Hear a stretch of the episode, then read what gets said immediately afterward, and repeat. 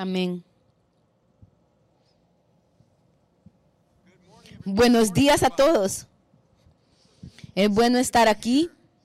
Bueno estar aquí. Gracias, Pastor Tad, Pastor Karen. Qué bueno verlos otra vez. Pastor Tad estaba con nosotros hace unos días y es una bendición tener a mi esposa Ana aquí. Ana, puedes ponerte de pie. Es una bendición cuando ella puede viajar conmigo.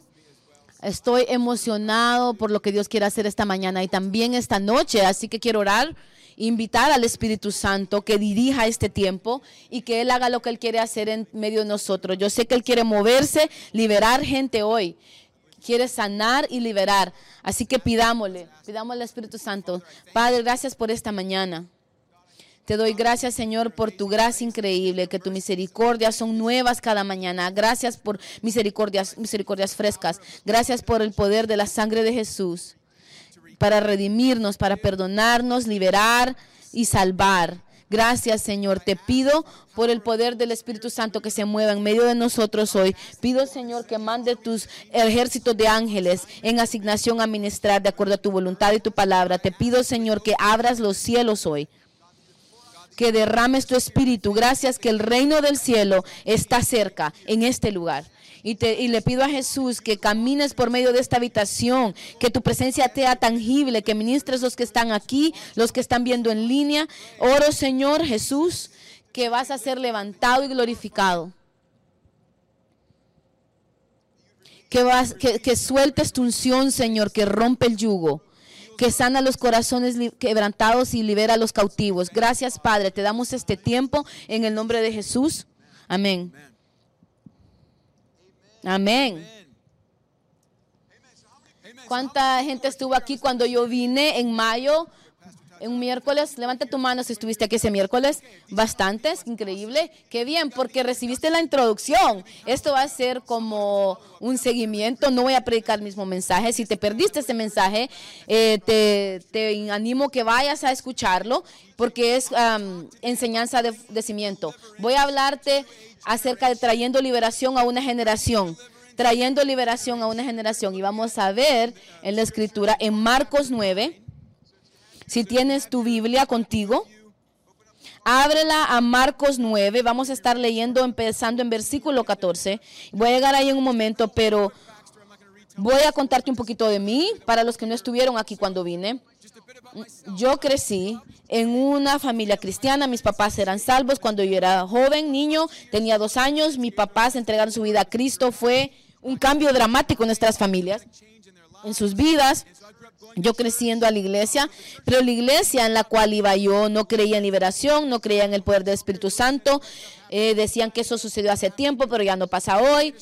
Pero recibí un fundamento fuerte del Evangelio y lo que Dios hizo en la cruz siempre me hacía llamar cristiano, pero realmente no estaba viviendo como cristiano. No sabía lo que era tener una relación verdadera con Dios hasta que tenía 19 años.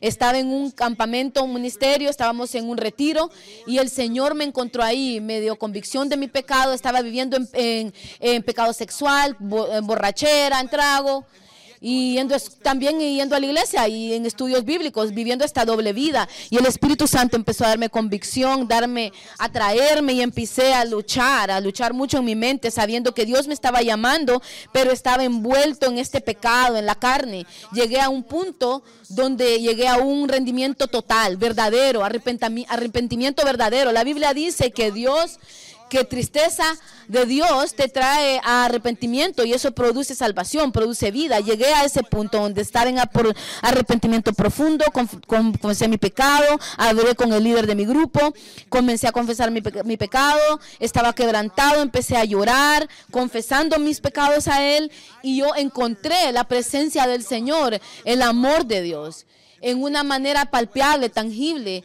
con un arrepentimiento profundo, pero también fui liberado radicalmente. Eh, tenía ataduras en mi vida que fueron rotos. Ataduras en mi vida fueron rotos, atadura a, sexual, a pecado sexual, pornografía, cadenas fueron rotas de mi vida. Problemas de enojo fueron rotos de mi vida, el estilo de la parranda fue roto en mi vida, Y, empecé a tener hambre por las cosas de Dios, a devorar las escrituras, empecé a perseguir a Dios y creer en rela- una relación fuerte con Él. El Señor me dirigió hacia la liberación. Todo este llamamiento de equipar la gente, liberar gente. Y creo que compartí bastante la vez pasada. Empecé a tener sueños, sueños bien reales, expulsando demonios. El primer sueño estaba como en un buffet donde estaba expulsando un demonio de un hombre. Era tan claro ese sueño y bien real. Y me levanté asustado. Y me levanté pensando, ¿qué tal si encuentro a este hombre en la vida real? Literalmente ese fue mi pensamiento. Eso que interpreté mi sueño yo y entonces lo que yo dije, "A mí mejor no voy a ir a los buffets nunca más, me alejo de ellos. Esto fue tan nuevo para mí. Tenía todo este temor, pero el Señor me equipó y me dirigió en los últimos 18 años. Ahora nos ha estado usando a mí mi esposa el ministerio liberando gente. Si alguna vez hay una generación que necesita el ministerio de liberación, es esta generación. Es en este ahora, en este tiempo. Así que la vez pasada que estaba aquí, prediqué en Marcos 1, donde Jesús estaba en la sinagoga y expulsó el demonio en la sinagoga. Y lue- luego en Marcos 3 reúne 12 de sus discípulos, sus apóstoles, y comienza a equiparlos a ellos y comienza a multiplicar, multiplicarlo, traer más gente en esto. Después en el capítulo 6 envía a los 12 de dos en dos, están expulsando demonios. Ahora los 12 están haciendo eso, pero algo sucede en Marcos 9. Quiero que vayas conmigo. Hay un, hay un rompimiento aquí. Hay algo que, que se rompió, que se perdió. En Marcos 9, 14, estoy leyendo aquí de la, de la Reina Valera. Y el contexto aquí es que los versículos antes de ese versículo están hablando de cómo Jesús tomó a Pedro, Santiago y Juan en una montaña. Y en Lucas dice que él fue a orar. Y mientras oraba estaba la transfiguración, eh, un encuentro radical. Él, su, su rostro brilla, el Padre se aparece en una, una nube de gloria y habla. Y después bajan de la montaña con Pedro, Juan y Santiago. Jesús baja a la montaña después de tener este increíble encuentro y vienen a esta situación. Vamos a leer en versículo 14, cuando llegó a donde estaban los discípulos, vio una gran multitud alrededor de ellos y escribas que disputaban con ellos. Y enseguida toda la gente viéndolo se asombró y corriendo a él les saludaron. Él les preguntó, ¿qué disputáis con ellos? Y respondiendo uno de la multitud dijo, Maestro, traje a ti mi hijo, que tiene un espíritu mudo, el cual, donde quiera le toma, lo sacude y echa espumajaros y cruje los dientes y se ve y se va secando. Y le dije a tus discípulos que lo echen fuera y no pudieron. Y respondiendo les dijo, oh generación incrédula, ¿cuánto he de estar con vosotros? ¿Cuánto os he de soportar? Traédmelo. Y se lo trajeron y cuando el espíritu vio a Jesús, sacudió con violencia al muchacho, quien cayendo en la tierra se revolcaba y echando espuma. Jesús preguntó al padre, ¿cuánto tiempo tiene eh, de estar así? Entonces él dijo, desde niño.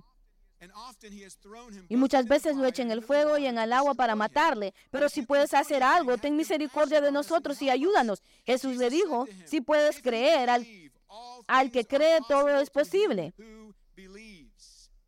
E inmediatamente el padre del muchacho clamó y dijo, creo, creo, ayuda a mi incredulidad. Y cuando Jesús vio que la multitud se agolpaba, reprendió al espíritu inmundo, diciendo al espíritu murdo y sordo, sordo, yo te mando, sal de él y no entres más en él. Entonces el espíritu clamando y sacudiendo con violencia, salió y quedó como muerto. Y de modo que muchos decían, está muerto, pero Jesús tomándolo de la mano lo enderezó y se levantó. Cuando él entró en casa, sus discípulos le preguntaron aparte, ¿por qué no pudimos echarle fuera? Y les dijo, este género con nada puede salir, sino con oración y ayuno.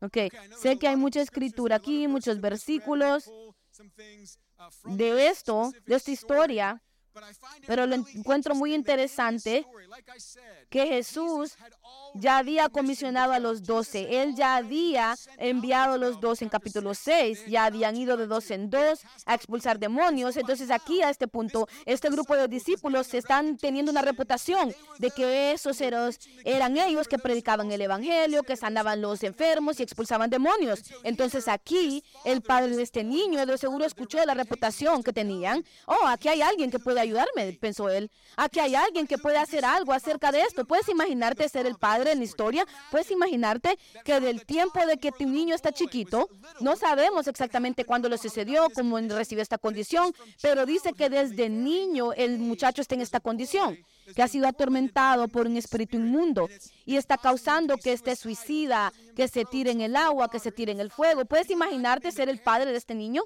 Puedes imaginarte que esa es tu vida todos los días. Estás tratando de estás, eh, cuidar tu hijo, que le va a suceder hoy. Tengo que mantenerle el ojo encima, tengo que orar, tengo que buscarlo constantemente. Y de repente hay un, un rayito de esperanza porque has escuchado historias, has escuchado testimonios, has escuchado de este hombre llamado Jesús de Nazaret, de sus discípulos, de, de este grupo de hombres que, que tienen autoridad, que tienen poder, que sanan a la gente, que liberan a la gente. Entonces tienes este rayito de esperanza entonces trae el niño a los discípulos él.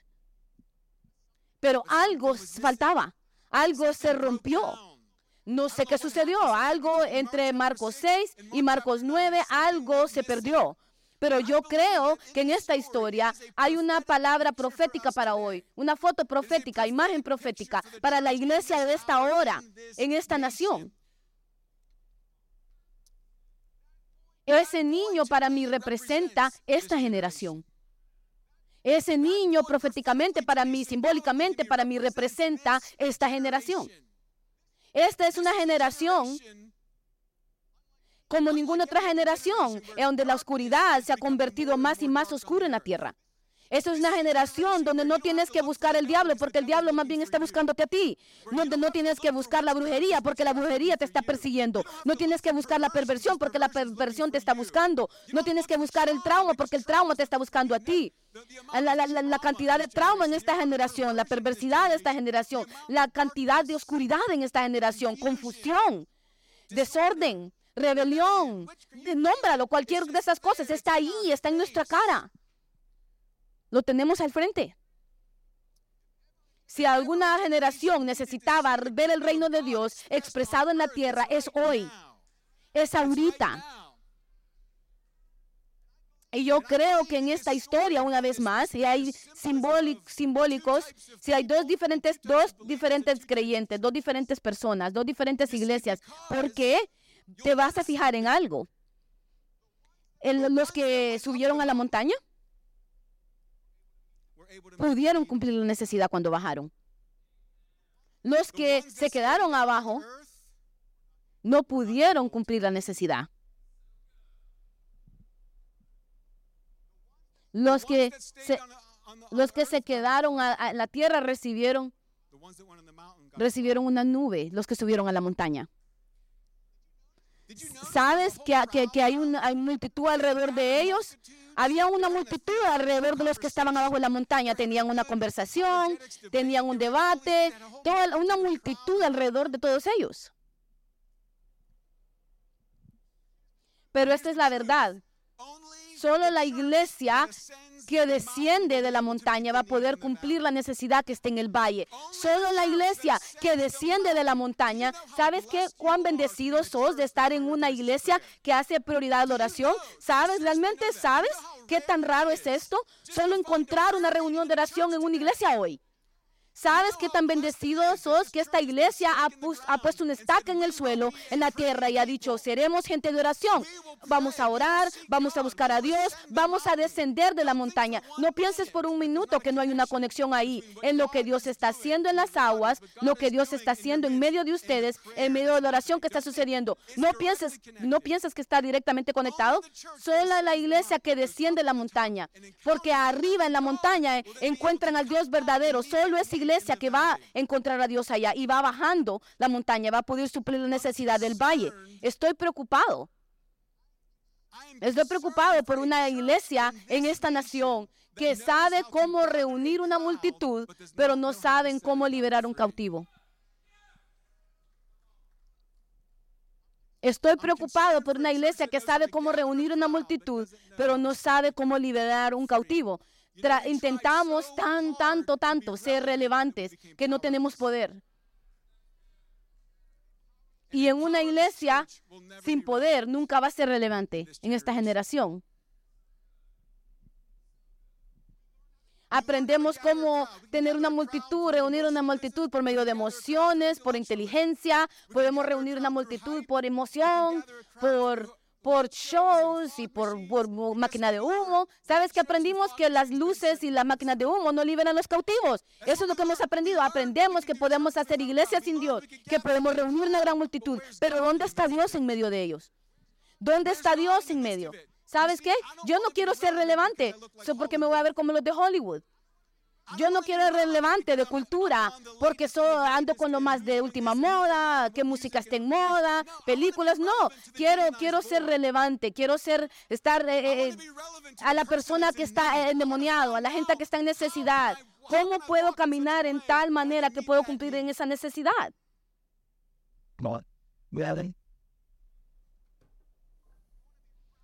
Queremos ser importantes al que está perdido y necesita salvación. Importante al que tiene hambre, al que tiene que está buscando a Dios, al que está buscando algo más. Importante esa persona enferma que necesita que le impongan manos, que es que quieren ser liberados, que necesitan liberación. Entonces los discípulos algo se rompió ahí, habían perdido su fe, porque en la versión de, de, Mateo dice que tenían incredulidad. Jesús ya les había dado la autoridad, entonces Jesús baja de la montaña y ve a la multitud, ve, los ve y empieza a tener esta conversación. Y, el niño viene y Jesús entra y libera el cautivo.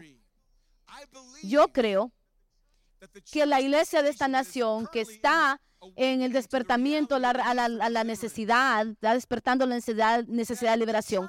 Iglesia, si no aceptamos el ministerio de liberación, no vamos a ser importante para esta generación. Esta es una generación como, el niño endemoniado en la historia. Tenemos gente saliendo de, abuso, de, hogares quebrantados, de, perversidad. Gente saliendo de, de oscuridad, de oculto.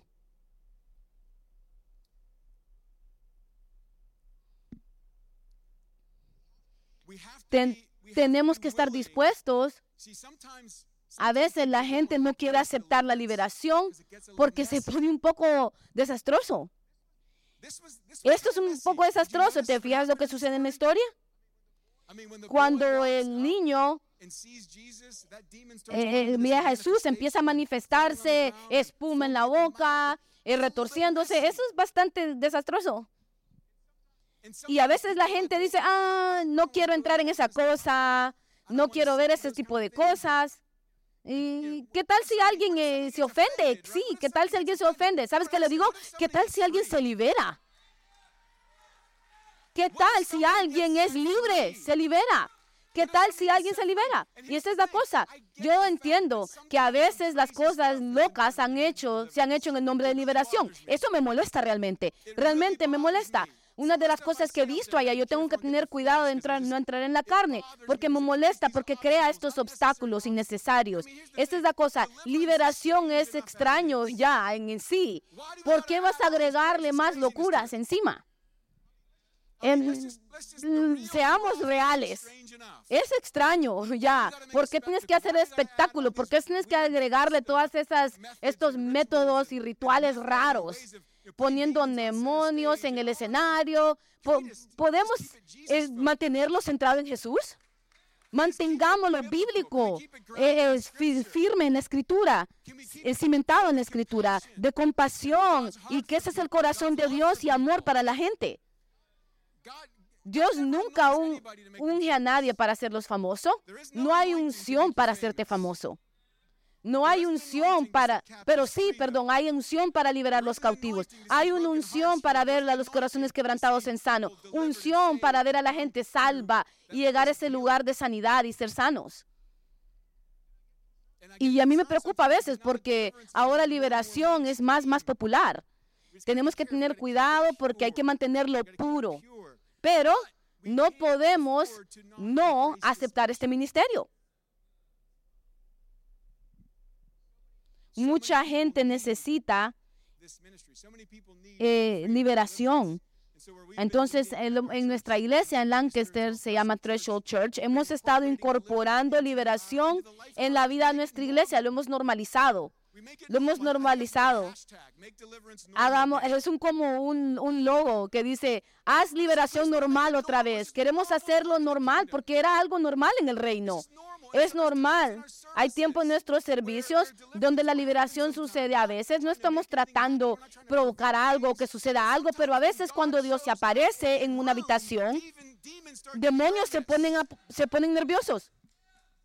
Cuando el reino de Dios está avanzando, el reino de la oscuridad está siendo empujado hacia atrás. Jesús dijo esto, si expulso demonios por el Espíritu de Dios, el reino de Dios ha venido sobre ti. Esa es una de las evidencias de que el reino de Dios está avanzando, que los demonios están siendo expulsados. Yo puedo pensar en una joven que entró en nuestra iglesia, una jovencita en nuestra iglesia, y había estado batallando en los últimos años una depresión oscura. Hay, mucha ah, plática de la salud mental y depresión y suicidio. Tenemos que entender el lado espiritual de esto. No estoy diciendo que todo es espiritual y que todo es un demonio, pero no podemos eh, em, evitar la, esto. Ella había estado batallando una depresión profunda, pensamientos suicidios que estaban en su mente, eh, pensamientos intrusos que la estaban empujando y atormentando. Y ella vino a nuestro servicio. Y ese, ese día empecé a dirigir un servicio de una oración de liberación. No recuerdo si fue que prediqué eso o fue algo espontáneo en el momento, pero eh, empecé a orar una oración de liberación sobre la congregación, poniéndolos a arrepentirse, a renunciar, a resistir al enemigo. Uh, somet, dice en la Biblia, sométete a Dios y el enemigo va a huir de ti. Eh, oré un momento breve y a cierto punto en esa oración reprendí el espíritu de opresión. Dije, en el nombre de Jesús, ordeno el espíritu de opresión que salga. ¿Y sabes qué sucedió? Esa jovencita fue libre completamente. Literalmente sintió que algo salió fuera de ella. ¿Y sabes qué chistoso? Yo no, no me di cuenta de eso hasta un año después que me lo dijo. No había manifestación dramática, no gritó, no se cayó. Esas cosas pueden suceder, pero no tienen que suceder. No había... Un año después viene a decirme, oh, se me ha olvidado contarte este testimonio. Esto me sucede todo el tiempo. Me doy cuenta uno, dos, tres, cuatro años después que la gente me da testimonio porque ministro en grupos grandes. Dios hace cosas increíbles. Pero ¿qué tal si no aceptamos la liberación? ¿Dónde estaría esa muchachita hoy? ¿Dónde estaría esa jovencita hoy? Eh, había un joven que vino a nuestros servicios y había sido adicto a pornografía, y, lujuria, atado por eso. Y, lo mismo, en una, en una reunión corporal de grupo, yo empecé a que renunciaran cosas y dije espíritu sucio, espíritu de perversión, espíritu de lujuria. Él sintió que algo le pegó adentro y salió.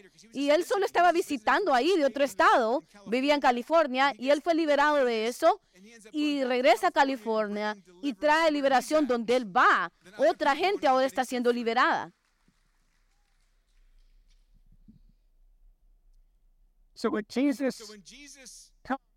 Cuando Jesús viene y confronta y ministra al niño, al muchacho, ese padre está intercediendo, llorando, está con lágrimas como cualquier padre lo estaría si tiene un hijo en esa condición. Y Jesús entra y ministra, él reprende el espíritu inmundo. Pero pienso que hay algo bastante interesante que quiero que quiero que nos enfoquemos es que después de todo que esto sucedió, los discípulos tienen como una, tienen unas sesiones con Jesús después, unas sesiones donde hablaban y eh, eh, Jesús le está enseñando esta parábola. Después estarían con él. y le dice, Señor, enséñanos qué significa esa parábola, si enseñaba eso. Lo miraban orando y le decían, Señor, enséñanos a orar, porque eran parte de su grupo de amigos. Eh, después de que no pudieron liberar al muchacho, eh, privadamente le preguntaron, Jesús, ¿por qué no pudimos hacer eso? ¿Alguna vez tú has estado ahí en esa, en esa situación? Yo he estado ahí. Me encantan los testimonios, me encantan las sanidades, las historias, las liberaciones. Podríamos contar muchas historias, pero también puedo contarte historias donde yo terminé así, nada sucedió. Señor, cuando estamos en esa posición, es bueno hacer lo que ellos hicieron. Fueron de regreso a Jesús y le dijeron, Señor, sé que no eres tú. ¿Qué fue lo que pasó? Jesús les enseñó que era su voluntad sanar ese niño. Era su voluntad sanar ese niño. Eh, no era, lo que sucedió no era de parte de Dios, era de los discípulos. A veces hay un breakdown en nosotros. ¿Qué está pasando, Señor? Yo he tenido situaciones así. He tenido situaciones de la gente ha venido al servicio. Y eso sucedió el año pasado. Un hombre que vino, su mamá me había llamado y me dijo, mi hijo eh, volvió a caer en la adicción. Yo no lo conocía muy bien, pero conocía a la familia. Él, estaba, él había visitado la iglesia antes, volvió a caer en, heroína y era drogas bastante pesadas. ¿Puedes ayudarle, por favor? Me dijo su mamá. Y yo le dije, hey, vamos a tener un servicio de liberación esta semana. ¿Podrías venir a ese servicio? entonces él viene al servicio, se apareció en el servicio. No vino al frente para la oración, pero yo vi que él estaba ahí y estaba ah, esperando que se iba a mejorar. Y en el próximo mes, tal vez dos meses, no recuerdo el tiempo exacto, recibí un texto un domingo en la mañana que él había muerto de una sobredosis. Él había muerto. Y yo estoy, Señor, Él estaba en mi iglesia, Él vino, Él vino a la iglesia. Señor, ¿por qué no pudimos expulsar eso? ¿Qué, qué faltaba? No entiendo y no lo entiendo todo. Misterios hay en estas cosas, diferentes componentes, y no debemos de cargar condenación. Pero deberíamos de decir, Señor, ¿por qué no pudimos? ¿Por qué no sucedió? Si realmente estás, si estás en la carne ese día, si estás escuchando la carne ese día, yo sé que él hubiera sido liberado. Entonces, ¿qué hace eso? Nos, em, nos empuja de regreso a Jesús donde tenemos esos momentos donde fallamos de fracaso, que no vemos los milagros, no vemos el rompimiento, no, no, no nos metemos en condenación, no entramos en condenación, no culpamos a Dios y no culpamos a la gente tampoco. No le decimos, bueno, si hiciste esto, si tenías mal de esto, no, no, no, no, no. Hay, hay una manera de Dios de tomar responsabilidad sin cargar condenación. Hay una manera que Dios quiere que decirle a él, tiene que haber más Dios. Entonces vinieron a Jesús y le dijeron, Señor, ¿por qué no pudimos echarlo fuera? Quiero que, que, que sepas que cuando Jesús, Jesús no les, dio, no les dio un nuevo método. Jesús no les dio una nueva fórmula. Él no les dijo, bueno, si hubieras orado de esta manera, o esta oración, o de esta otra manera, cinco veces esto. Él no les dio un nuevo método ni ninguna fórmula nueva. Es, dijo, este género con nada puede salir sino con oración. ¿Sabes qué les dijo? Es tiempo de que regreses a lo básico. Es tiempo de que regreses al lugar secreto. Eso es lo que los dirigió hacia el lugar secreto, oración y ayuno. Porque Jesús les había enseñado en Mateo 6 que cuando tú oras, ve en tu habitación, en lo privado, ora a tu Padre, cierra la puerta en el secreto. Y después dice, cuando ayunes, no, no lo hagas para impresionar a la gente, para enseñar que espiritual eres, a verte santo. Hazlo en el secreto ante tu Padre en el cielo y tu Padre que ve en secreto te recompensará públicamente. Entonces quiero que te fijes en algo, que aún Jesús los, los dirige hacia la oración y el ayuno, pero aún en el momento no dijo, ah, tiempo, tiempo, vamos, voy a hacer un ayuno de tres días. Él no hizo eso y ministró al niño después. No, Entonces, ¿qué me dice eso? Me dice que Jesús vivió un estilo de vida de ayuno y oración, que él, estaba listo para cuando el momento vino, la necesidad vino. Él vivió un estilo de vida de oración y ayuno que lo conectó al Padre, porque todo ministerio verdadero fluye de la intimidad con Dios.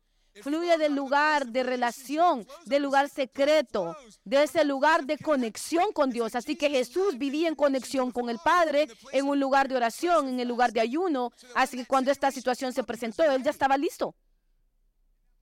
Y ese, esa orden, comando que él, hizo, él hizo, lo respaldó una historia que tenía con el Padre. Ese comando, esa orden fue respaldado por 40 días de ayuno que había hecho antes. Fue respaldado por su tiempo de alejarse en oración en el lugar secreto. Sus tiempos de ir al desierto a orar, a la montaña a orar. Solo orando solo, ayunando solo. Y Jesús está llamando a la iglesia de regreso a lo básico, de regreso al lugar de oración, de regreso al lugar de ayuno. Si vamos a traer liberación a una generación, no va a ser porque recibimos un nuevo método. No va a ser porque recibimos una nueva fórmula. Yo creo en equipar. Yo escribí un manual ya que se llama Cómo ministrar liberación. No estoy diciendo que no debe haber instrucción y enseñanza, lo necesitamos, pero también estoy muy claro diciendo en el manual que no se trata de ninguna fórmula. No se trata de, de que si yo lo digo de la manera correcta, la oración correcta. Los siete, ojos de, los siete hijos de Esquebas, ¿conoces la historia? Hechos 19, los hijos de Esquebas. Es una historia interesante. Hechos 19, creo que es en el versículo 6, donde dice que Dios hizo milagros inusuales por las manos de Pablo. Así que aún, aún los, los paños que se ponían en su cuerpo y iban llevados a los que estaban enfermos, los, los enfermos se sanaban y los demonios salían de la gente. Y el próximo versículo dice, habían los siete, siete hijos de Esquebas, Esebas, perdón, que, que decidieron que ellos iban a ministrar. Lo llamaban exorcismo. En el, en el griego significa que estaban con una fórmula. Eh, los hijos de Esebas no conocían a Jesús, no tenían relación con él pero eran exorcistas, usaban rituales, fórmulas, todas estas cosas para liberar a la gente. Y tal vez vieron a Pablo expulsando demonios, ministrando, wow, eso le funcionó. Ok, voy a probar eso entonces. Se miraba bien. Ese hombre fue liberado, esa mujer fue liberada, ese espíritu. Entonces ellos lo tomaron en sus propias manos. y eso es lo que decían, en el nombre de Jesús, el cual Pablo predica, ah, te ordenamos que salgas. O sea, ¿conoces la historia? El, el, día, el demonio por medio del hombre dijo, a Pablo conozco, a Jesús conozco, pero vosotros, ¿quiénes son? Estos no son los que quieres escuchar cuando estás expulsando un demonio. ¿Y, y, tú quién eres? Yo nunca he escuchado de ti. Ellos sabían quién era Pablo. Sabían quién era Pablo. Obviamente sabían quién era Jesús. Y la historia no termina bien. El hombre, eh, eh, eh, el hombre es, tomado por el espíritu malo, salta sobre ellos, lo domina. Encuentros interesantes que después de esa historia empieza a hablar de los paños de Pablo. Después, después de hablar de los paños de Pablo, piénsalo. Un, un paño, un pañuelo, un pedazo de tela que estaba conectado a un apóstol legítimo. Cargaba más autoridad en el mundo espiritual que las palabras correctas de un ministro que no es legítimo. ¿Por qué es eso? Porque Dios no unge un método, Dios unge un ministro. Dios no unge el método. Dios no unge la canción. ¿Sabes que Dios no unge la canción? Él quiere el, que está cantando. Por eso es que dos diferentes personas pueden cantar la misma canción y son dos ah, resultados diferentes. Dios no unge el mensaje. Él unge el mensajero. Por eso dos diferentes de perso- personas pueden predicar el mismo mensaje y tienen dos diferentes respuestas. ¿Por qué? Porque Dios obra por medio de la gente. Ama lo que Ian Bound dijo. Ian Bound, hablando de oración, si no quieres tener una vida de oración, no leas lo que escribe Ian Bound. Si quieres crecer en tu vida de oración y ser retado, lee lo que Ian Bound dice. La iglesia está buscando, dijo él, por mejores métodos, pero Dios está buscando mejores hombres. La iglesia está buscando mejores métodos. ¿Cómo podemos crecer la iglesia? ¿Qué máquina podemos usar? Y él dice, hemos removido la persona de la ecuación. Se nos olvida que Dios siempre obra por medio de la gente.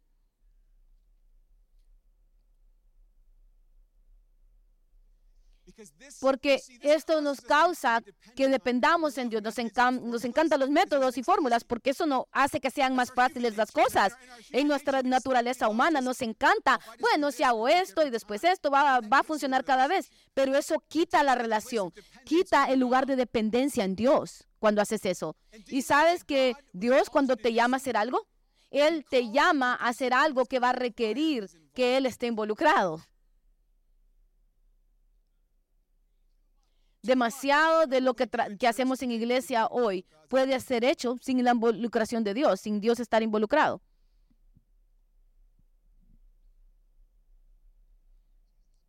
Cuando Jesús primero mandó a los discípulos, me encanta cómo lo describe Mateo, que los manda. Imagínate, esto, este es tu primer viaje misionero, tu primera asignación, has estado siguiendo a Jesús. Ahora vas en tu primer viaje misionero y te da instrucciones bien básicas.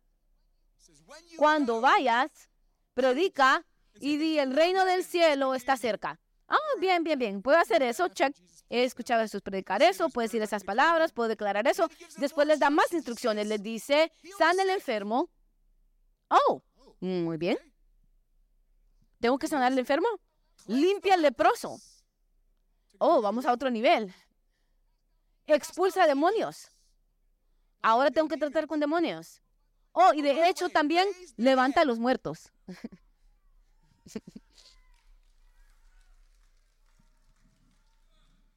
Eso fue literalmente su primer viaje misionero. Esa fue su, primer, su primera asignación, su primera tarea. Me pregunto que si hemos bajado los estándares.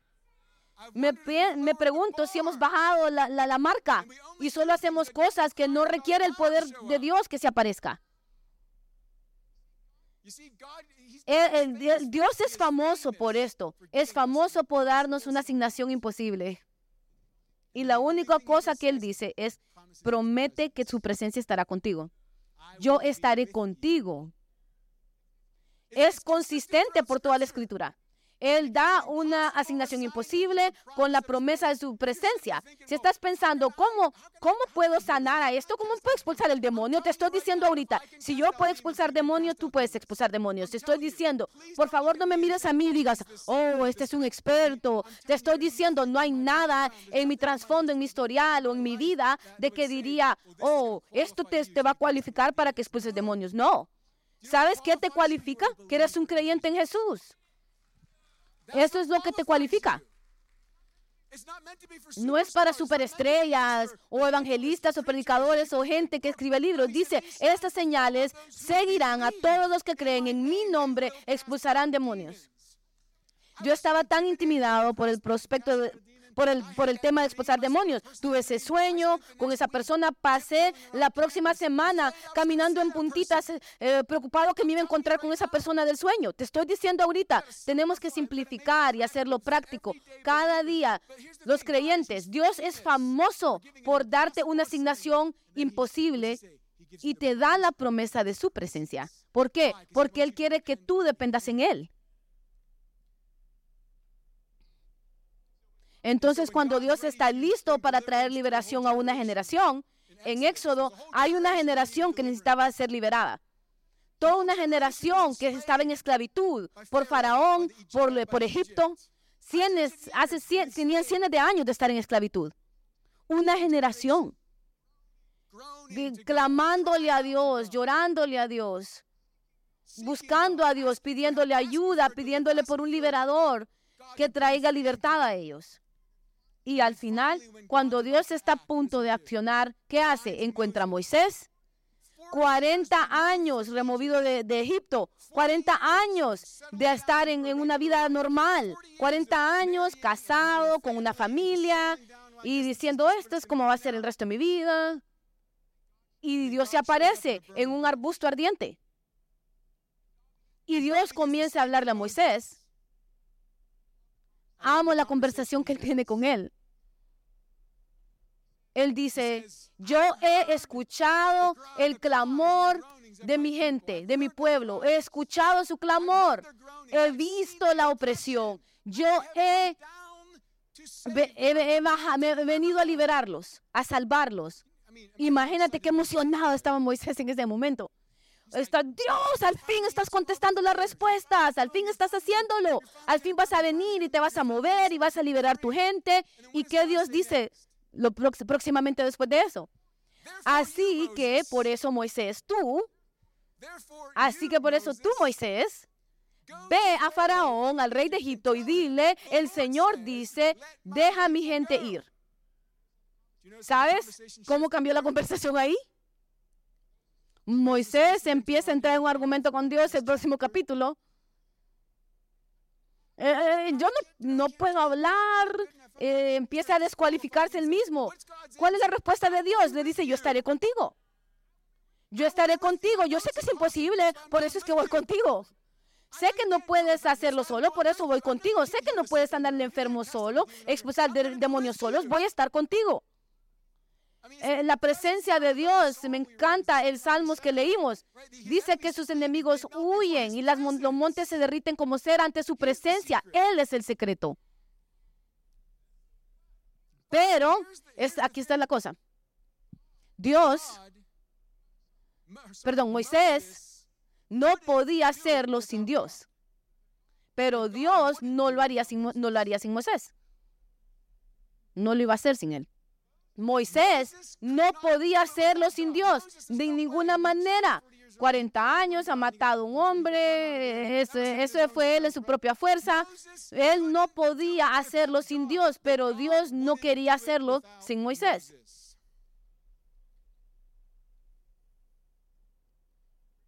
Me recuerda de cuando los discípulos se deshicieron de la multitud. estoy fluyendo nada más hoy.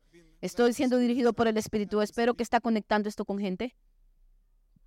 Me recuerda cuando los discípulos le dijeron a Jesús, Señor, eh, manda a la multitud que se vaya. De seguro tienen hambre. Diles que se vayan para que vayan a conseguir algo de comer. Mándalos para que vayan a comer. Qué amable de ellos. Yo, yo, yo cuestiono sus motivos porque estaban cansados, querían descansar, habían regresado de estar ministrando. Y Jesús le da vuelta a las cosas, así como lo hizo con Moisés, y los mira en los ojos y les dice, ustedes denle algo de comer. Ustedes denle algo a ellos de comer. Y una vez más, eh, ¿qué quieres decir, Señor? Solo tenemos dos pescados, cinco panes. Imposible, asignación imposible. Asignación imposible. ¿Ves? A veces queremos que Dios arregle todos los problemas sin costo personal o participación personal y nos ve a nosotros y dice, tú dales algo de comer a ellos. Si vamos a ver liberación venir a una generación, va a venir porque la gente de Dios, porque Dios mira a la gente de Dios y les dice, tú dales algo de comer. No va, a, no va a ser porque un pastor, un predicador, un evangelista está expulsando demonios, no. Liberación va a venir a esta generación, igual como los cinco mil fueron alimentados, no solamente por una persona, pero por medio del pueblo de Dios, de la gente de Dios. ¿Ves? Ellos querían que Jesús arreglara el problema. Señor, diles que se vayan. que vayan a buscar algo de comer. No querían costo para ellos mismos. A veces queremos avivamiento, pero ¿realmente queremos avivamiento? ¿O solo nos gusta la idea de avivamiento? Sin el costo de avivamiento sin eh, la participación personal, sin la intercesión, sin las lágrimas, sin la oración, sin la carga, sin rendir nuestras vidas. ¿Quién no, quién no va a querer avivamiento? Ah, despierta América, Señor, manda avivamiento. ¿Quién no quería, quién no va a querer avivamiento? ¿Quién no quiere ver el niño liberado, endemoniado? Pero ¿quién va a orar y va a ayunar? ¿Quién va a orar y ayunar cuando nadie te está viendo? ¿Quién va a orar y ayunar en el lugar secreto? ¿Quién va a cargar la carga y las lágrimas? ¿Quién va a cargar esa postura de corazón del Señor en lo privado?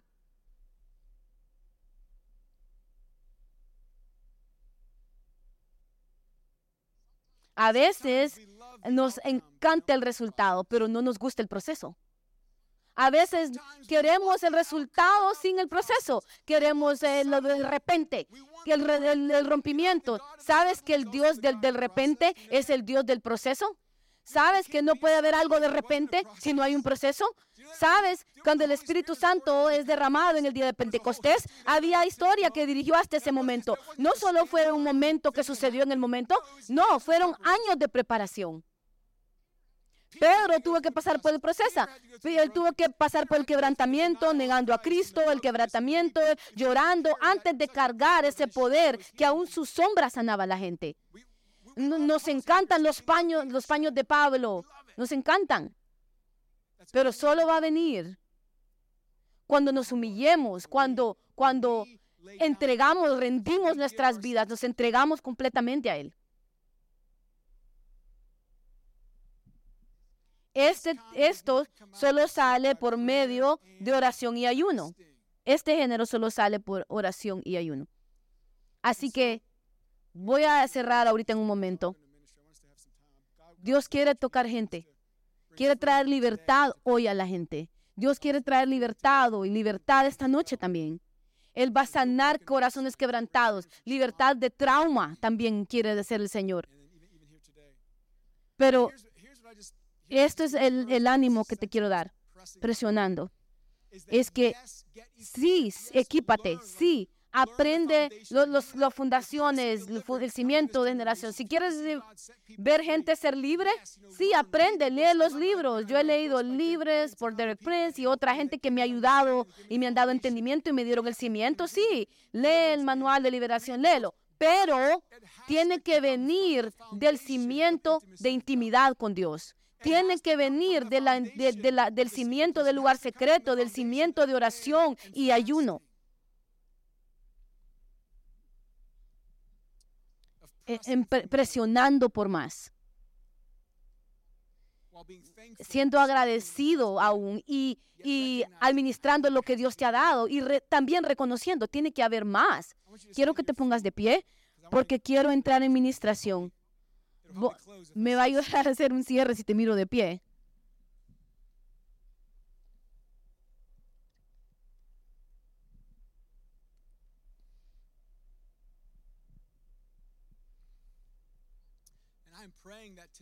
Estoy orando que hoy no solamente gente va a ser liberada, pero también Dios va a ungir gente. Dios va a ungir gente con una eh, la gente que está viendo con compasión y con quebrantamiento, pero también lo va a llenar con el Espíritu Santo. Hay un ejército que Dios está levantando para liberar los cautivos. Hay gente aquí que Dios está enlistando en, en el ejército. Dios va a tocarlos hoy para traer liberación, sí, pero estoy orando y creyendo que va a haber una impartición del poder del Espíritu Santo, de ver gente ser libre Padre, en el nombre de Jesús. Padre, en el nombre de Jesús. Te doy gracias por cada persona en este lugar, cada persona viendo en el nombre de Jesús. Dios te pido que el poder del Espíritu Santo caiga en este lugar. Padre, que el poder del Espíritu Santo se mueva por medio de este lugar, a liberar los cautivos, a sanar, a liberar hoy. Pero también oro, Señor, que haya que, que también haya una impartición, que comisiones, Señor, que unjas para ser parte del ejército que estás levantando, Señor. Ayúdanos a decir sí. No solamente al resultado, pero sí al proceso. Sí, Señor. Decir sí, no solo a la liberación, pero sí a la oración y al ayuno. No solo al avivamiento, Señor, pero sí a ese lugar personal de oración, esa reunión de oración.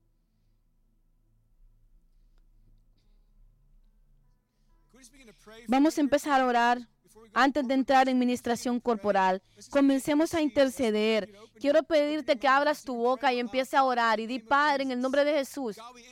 Señor, pedimos que traigas liberación a esta generación, que traigas liberación, Señor, a una generación, Señor, que ha caído en la oscuridad, que ha, que ha entrado en perversión, en pecado, en, en brujería.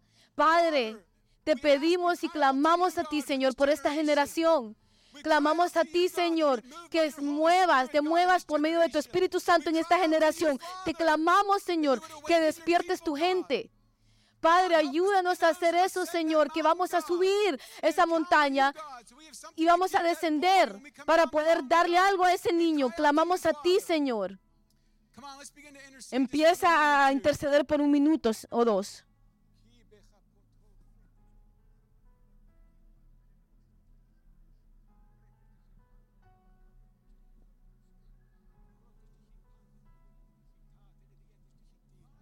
Señor, te damos gracias que estás trayendo las lágrimas de nuevo a tu iglesia, que estás trayendo intercesión con dolores, Señor.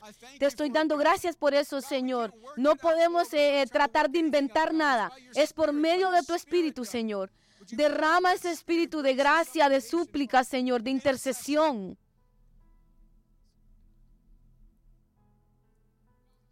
Señor, ayúdanos a ver que nos estás llamando a ser parte de la solución. Nos estás llamando cada día a los creyentes y estás buscando y estás diciéndonos a nosotros, tú dales algo de comer.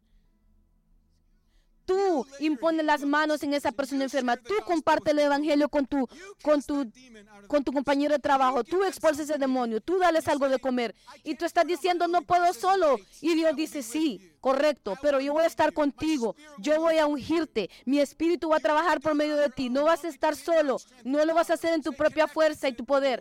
Es, mantente conectado al Señor. Él se va a mover por medio de ti. Te doy gracias, Padre.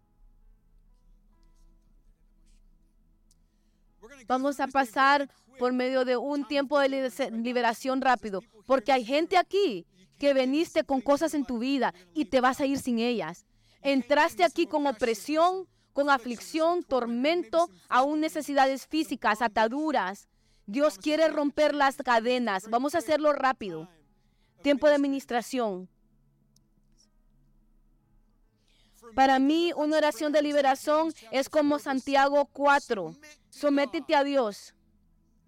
Resiste al enemigo y él huirá de ti. Dice Dios, toda mi vida te pertenece a ti. Me, me, arrepiento, Señor. Me rindo a ti. Si hay pecado en el cual he estado viviendo, si hay áreas, Señor, que no te, no te complacen, me estoy alejando de eso, Señor. Estoy viniendo hacia la luz. Me estoy sometiendo a ti. Estoy perdonando a esa persona que me lastimó. Estoy soltando el rencor, la amargura. Estoy perdonando, Señor. Me estoy sometiendo a ti, Señor cerrándole la puerta al enemigo, resistiendo al diablo con la autoridad que Jesús nos ha dado, le ordenamos a cada espíritu inmundo que se va de nuestras vidas. ¿Están listos? Voy a orar y quiero que cada persona aquí ore en voz alta. Si estás viendo en línea, quiero que ores en voz alta. Di, Padre Celestial, vengo a tu presencia santa. Por, por, la, por medio de la preciosa sangre de Jesús, te adoro y te honro a ti. Tú eres el verdadero Dios. Me someto a Jesucristo como mi Señor y te doy gracias que me amas con amor perfecto. Te doy gracias que tu Espíritu Santo sobre mí está sobre mí para traer liberación y sanidad en el nombre de Jesús. Déjame darte dos minutos ahorita que ores personal, si hay áreas en tu vida específicas se hallarás en tu vida de las cuales tienes que arrepentirte, pecado. Tienes que arrepentirte de eso. Y número dos, si hay gente que tienes que perdonar, el Señor trae gente a tu mente. Tienes que soltar el odio, el resentimiento, el rencor. Di una oración y di, Jesús, yo perdono y di el nombre de la persona. Te voy a dar dos minutos para que trates con esas dos áreas, arrepentimiento y perdón.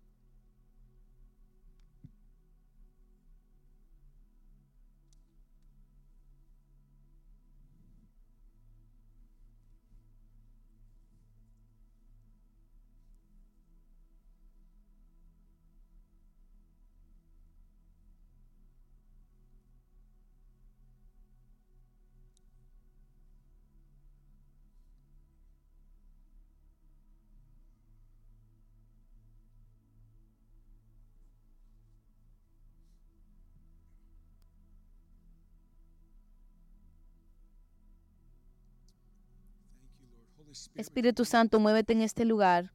Espíritu del Dios viviente, habla, muévate, unge. Suelta tu libertad, tu gracia, tu, tu sanidad. Gracias, Padre.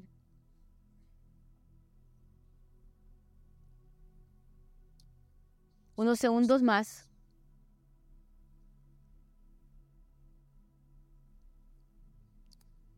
Gracias, Señor Jesús, que estás en esta habitación. Te pido que camines por en medio de esta habitación. Ministra a tu gente, Señor. Padre, trae convicción, trae arrepentimiento, trae sanidad, liberación. Gracias, Padre. Esto es lo que vamos a hacer. Vamos a usar la autoridad que Jesús le ha dado a tu gente, a su gente, a sus seguidores y vamos a ordenar a cada espíritu inmundo en tu vida. si hay un espíritu inmundo que te ha influenciado, eso no significa que estás posesionado, pero hay influencia demoníaca. Ciertas áreas de opresión, de aflicción, ataduras. El Señor quiere liberarte. Vamos a usar la autoridad que Jesucristo nos ha dado. Vamos a, ordenarle a los espíritus inmundos que se vayan de tu vida ahorita. por toda esta habitación ustedes van a ser libres. Si estás viendo en línea, tú vas a ser libre ahí donde estás. Quiero que ores ahorita. Di, yo declaro, declaro que Jesucristo es mi Señor por la autoridad del nombre de Jesús. Yo le hablo a cada espíritu inmundo que ha influenciado en mi vida. Le ordeno que salga. Vete en el nombre de Jesús. Quiero que levantes tus manos por un momento. Padre, en el nombre de Jesús, te pido que el poder del Espíritu Santo caiga por toda esta habitación, por toda la gente viendo en, línea. En el nombre de Jesús, le ordeno a cada espíritu inmundo, sal en el nombre de Jesús de la gente. Reprendo ese espíritu de peso. Sal en el nombre de Jesús. Espíritu de depresión, sal en el nombre de Jesús. Reprendo el espíritu de opresión, sal, opresión, sal en el nombre de Jesús. Espíritu de suicidio, sal en el nombre de Jesús. Rompo tu poder, rompo tu influencia. Te ordeno que se vayas de sus vidas. Fuera, fuera en el nombre de Jesús. Sal. En el nombre de Jesús, ordeno al espíritu de temor, sal en el nombre de Jesús. Espíritu de temor, sal, vete, vete de ellos, fuera en el nombre de Jesús. Todo espíritu de temor, sal de esta gente en el nombre de Jesús.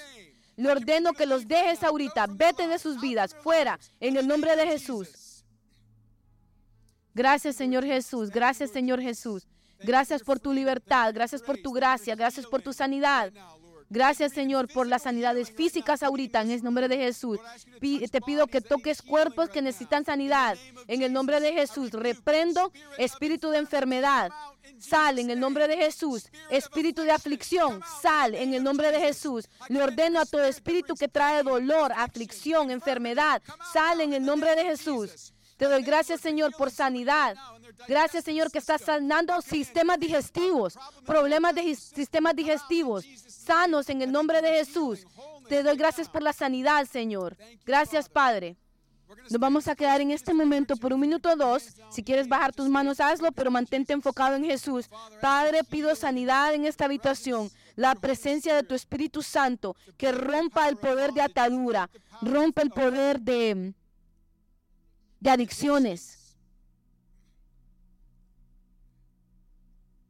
En el nombre de Jesús, le ordeno a cada espíritu inmundo conectado a inmoralidad sexual, que salga ahorita en el nombre de Jesús, cada espíritu inmundo de perversión, espíritu inmundo que, que, se une a la pornografía, conectado con la pornografía, sale en el nombre de Jesús. Espíritu de lujuria, sale en el nombre de Jesús. Gracias, Padre, que rompe las cadenas, renuevas la mente, renuevas la mente. Gracias, Padre. Te pido por el fuego del Espíritu Santo que caiga con un fuego purificador, un fuego que quema.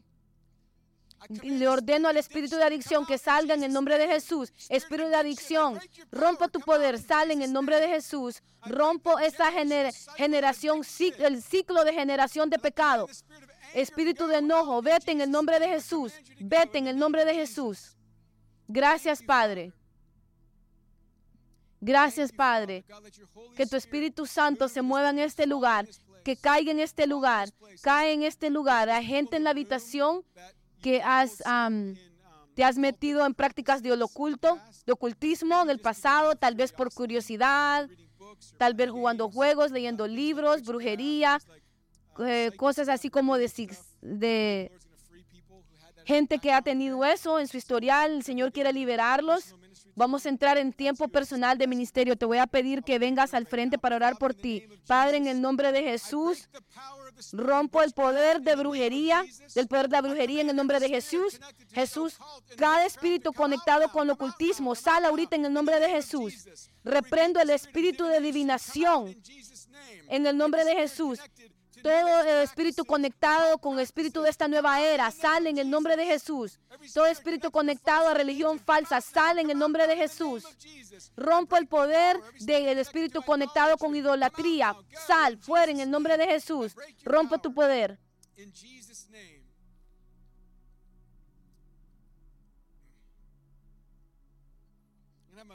Mi esposa va a compartir algo.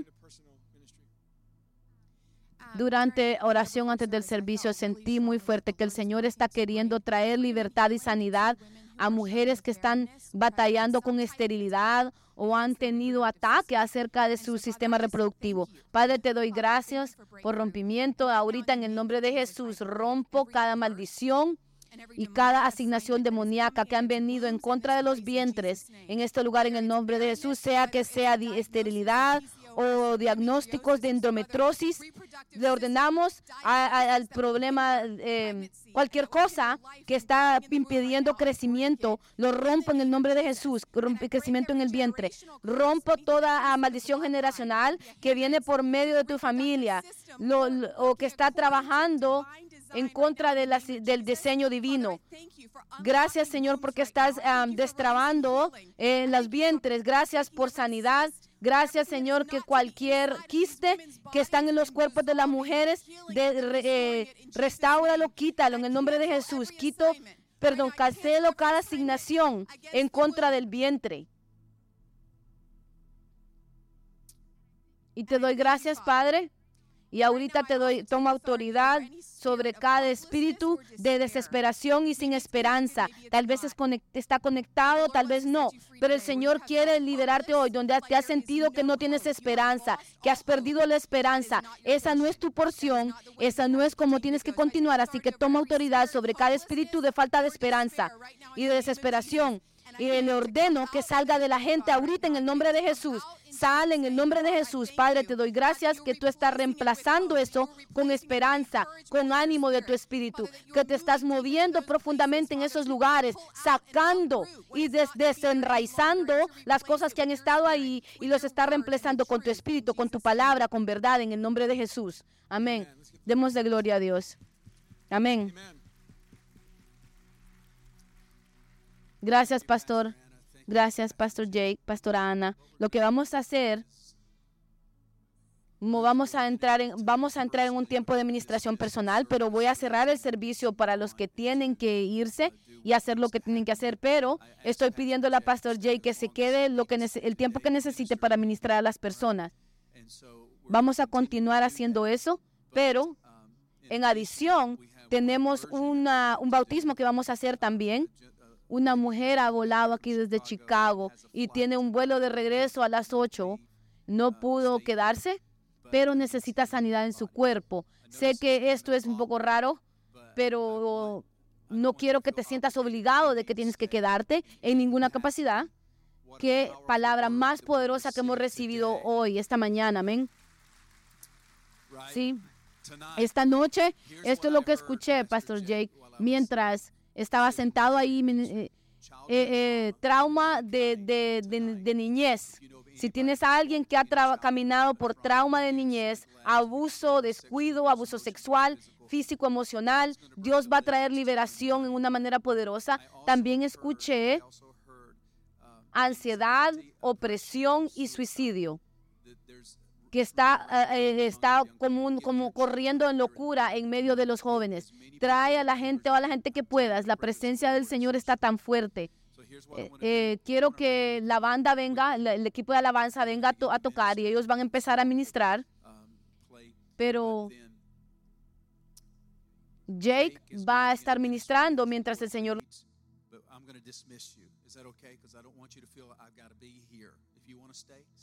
Quédate, nosotros vamos a quedarnos el tiempo necesario, pero si tú quieres irte, puedes irte sin pensar que me voy de un servicio. Señor, te bendecimos. Gracias por lo que ha cumplido hoy. Gracias que lo que va, por lo que va a suceder esta noche en las aguas, en los altares, en el altar. Gracias por la palabra de hoy para esta, para esta iglesia por medio de Pastor Jake. Gracias por lo que estás haciendo y por lo que vas a hacer. Y todos en la casa dicen amén, amén. Si estás saliendo, sal con reverencia, calladamente, porque vamos a empezar a ministrar. Voy a pasarle el micrófono a, Pastor Jake. Pastor Mari está en las aguas, va a ministrar nuestro amigo de, de Chicago. Y él posiblemente hable en el micrófono mientras Jake comienza a ministrar. Demos un aplauso al Señor. Amén.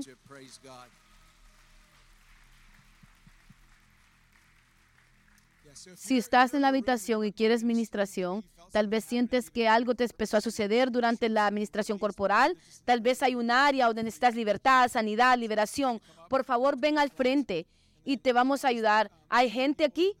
¿Hay un ministerio del altar que nos puede ayudar?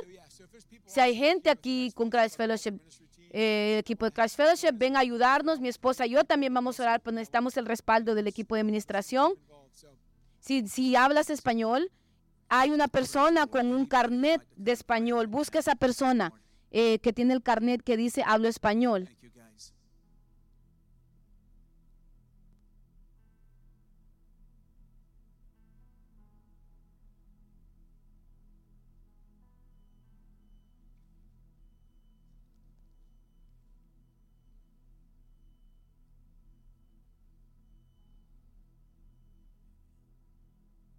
Gracias, Señor. Gracias, Señor. ¿Entendemos que veniste desde Chicago? Sí.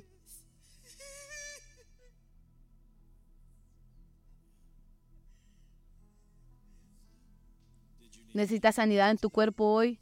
Sí. ¿Cuál es, cuál es tu nombre? Mary. Mary. Mary desde Chicago. ¿Qué te trajo aquí? ¿Por qué estás en las aguas hoy? Mi nos enseñaron un video, yo vi un video de un niño que estaba aquí, él quería jugar béisbol, pero no podía ver de su ojo izquierdo. Y cuando yo vi que él fue sano, yo dije, Señor, esa soy yo. ese milagro también es para mí. Porque cuando yo tenía cinco años, eh, me pegaron en el ojo con vidrio y tengo una cicatriz en el centro de mi, de mi ojo y no puedo ver. ¿Cuánto tiempo tienes de estar así, Mary? En el centro de, de su pupila. ¿Cuánto tiempo tienes de estar así? Más de 50 años. Más de 50 años. Más de, más de cinco décadas. Han sido 64 años. Estás viendo un video refiriéndote a un video de un niño que se llama Reed, de, Delaware. De, él estuvo aquí. De hecho, párate.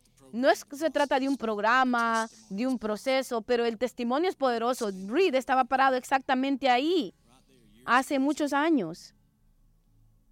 Y en su ojo izquierdo, era su ojo izquierdo. Lo, ¿Qué ojo es el tuyo? Es tu ojo izquierdo también. Yo recuerdo, estaba en Indiana y había un tiempo de administración y el Señor tenía una palabra de conocimiento para un ojo izquierdo. El hombre vino y tenía como una nube sobre su ojo, así como la tuya. Yo lo veo ahorita, ¿lo ves? Sí. Y el Señor lo sanó. Él se llama Matt, es de Clarksville, Indiana. Y el Señor restauró su, su vista en su ojo izquierdo. Si el Señor puede hacerlo por un joven, un niño llamado Reed, un hombre de 41 años llamado Matt, Él también lo puede hacer para ti.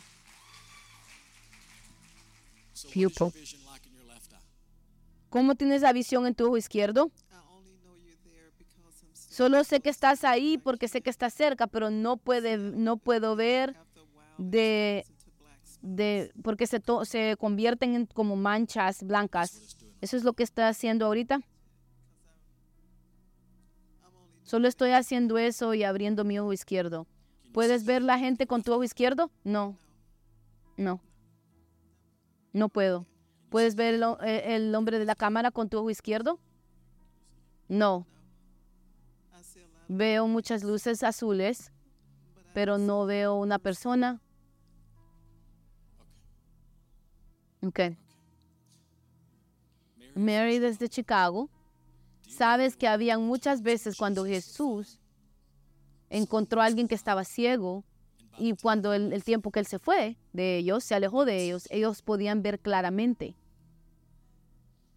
Por eso vino él, para buscar el perdido y salvar el perdido, para sanar el enfermo, limpiar los leprosos, expulsar demonios y aún resucitar los muertos. Así que, santos, comiencen a orar. Estiren su mano hacia Mary desde Chicago, desesperada, lastimada, ella vio un video, escuchó y vio un video. Eh, eh, deja que el testimonio de Reed y el testimonio de Matt se conviertan en el testimonio de Mary, que estaba ciega y ahora veo, algo me sucedió cuando era una niña, que me afectó eh, mi ojo izquierdo. Pero un domingo en la mañana en agosto, Jesús escogió encontrarse conmigo. Gracias Señor Jesús. Quédate con ella hoy.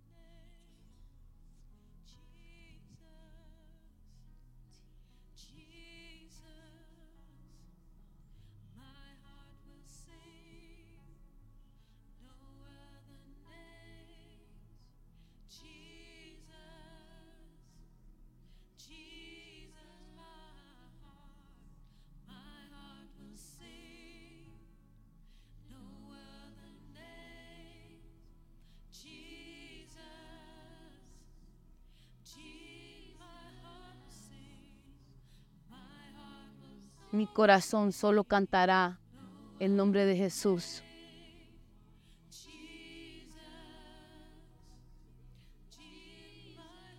Mi corazón solo cantará el nombre de Jesús.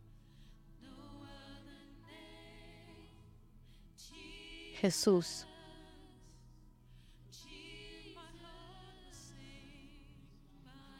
Mi corazón solamente cantará el nombre de Jesús. Jesús.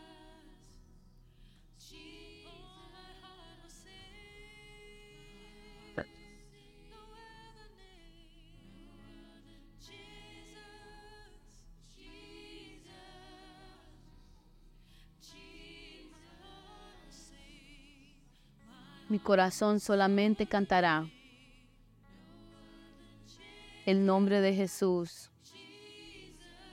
Jesús.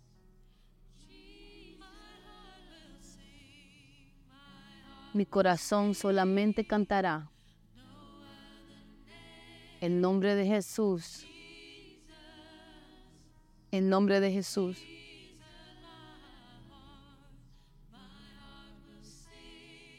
Corazón solamente cantará al nombre de Jesús. Jesús.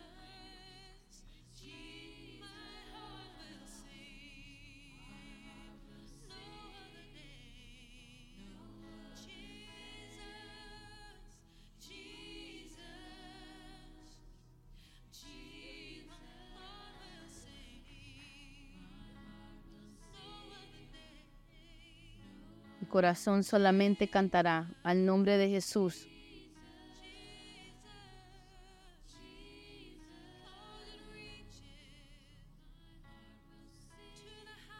Mi corazón solamente cantará al nombre de Jesús.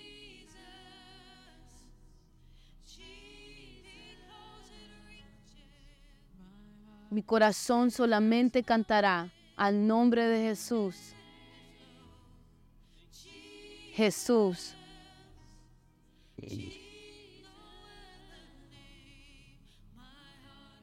Mi corazón solamente cantará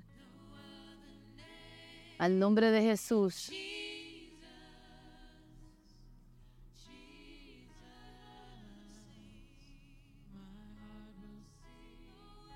Mi corazón solamente cantará al nombre de Jesús.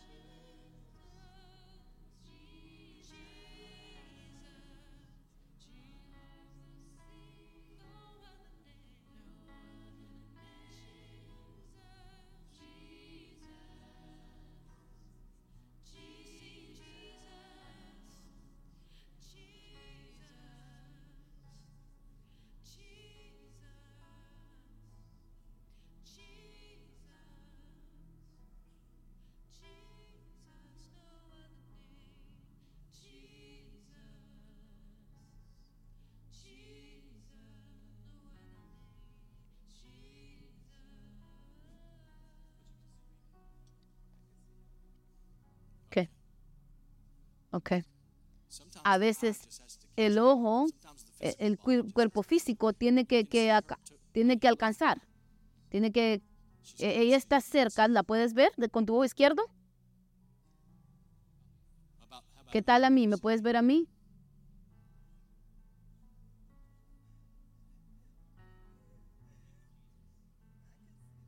Puedo ver tu figura. No puedo ver tu rostro, pero puedo ver tu figura. Muy bien. Pero ves la cara de ella, el rostro de ella. Ok. Mira. Completamente, Señor. La visión completamente restaurada, no parcialmente. No venimos solo por pruebas. No pagaste por pruebas.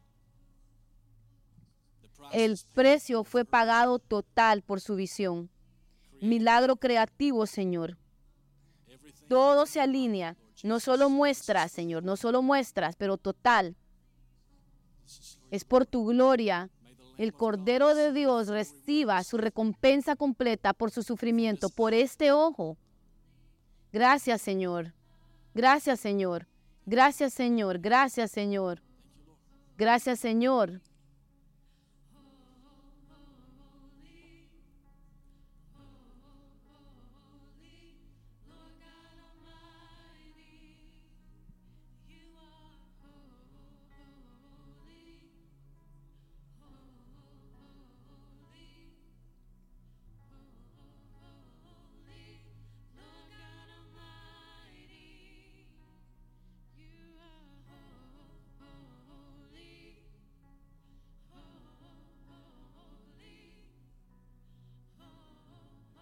Santo, Dios Todopoderoso,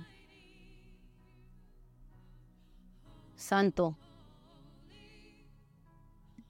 Santo, Santo, Dios Todopoderoso.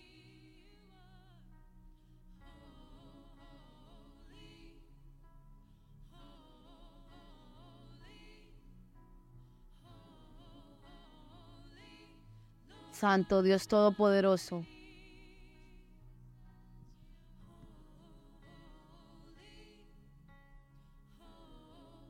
Santo. Santo. Dios Todopoderoso.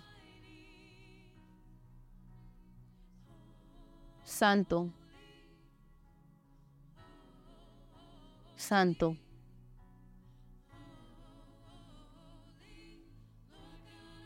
Dios Todopoderoso.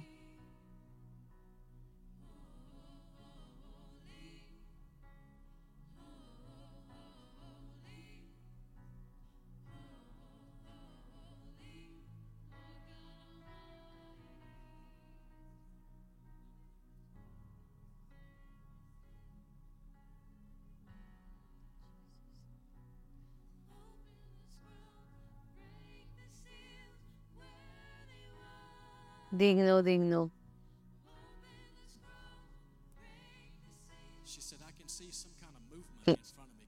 Dice, puedo ver movimiento enfrente de mí. ¿Pueden todos mover sus manos para que ella pueda ver?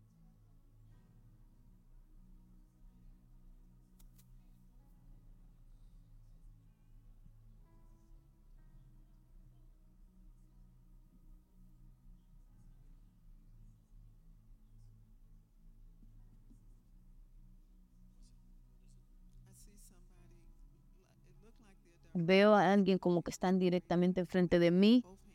Las dos manos. Sí. ¿Algo más que miras?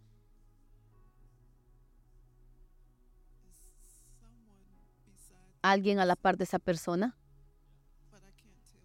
Pero no puedo ver lo que esa persona está haciendo.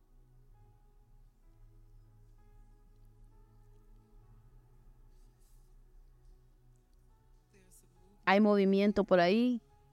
Sí, sí hay movimiento ahí. Pero no puedo ver exactamente qué es lo que están haciendo. ¿Qué tal color? ¿Miras color?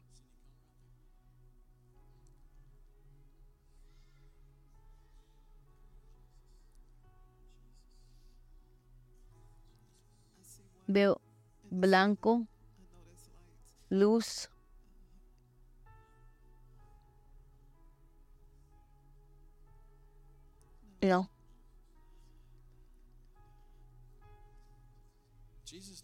Jesús nunca tenía un plan B. Plan A siempre fue ah, sanar los enfermos, eh, liberar los endemoniados, eh, limpiar los leprosos, expulsar demonios. Ese es el plan de Él y nos quedamos con el plan de Él hasta que todo su ojo esté totalmente restaurado. No hay plan B.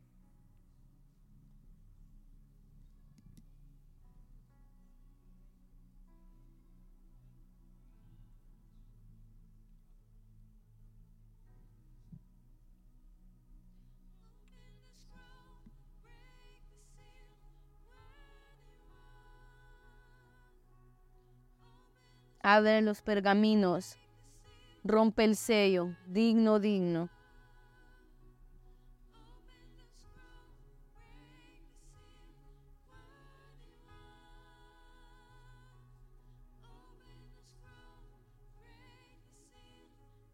Digno, digno.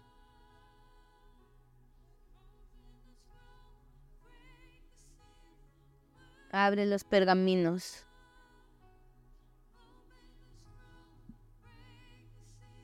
Santo, santo.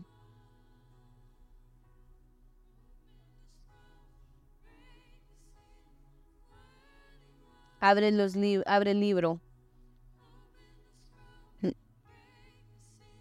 Rompe el sello. Digno, digno.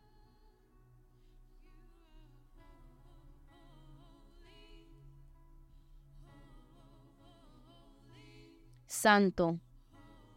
Santo.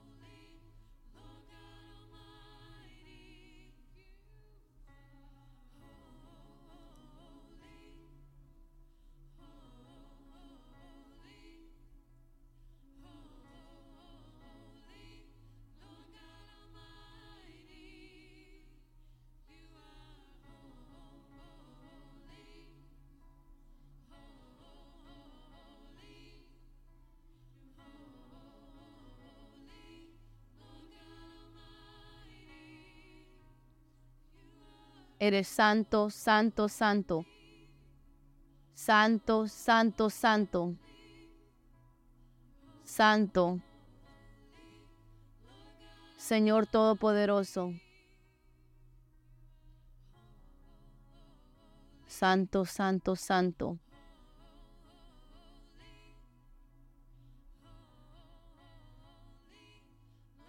Señor Todopoderoso. Santo, santo, santo. Gracias Jesús. Gloria a Dios. Gracias Señor por lo que estás haciendo en el altar. Señor, por lo que estás haciendo en el agua. Estamos emocionados de verlos esta noche por la oración.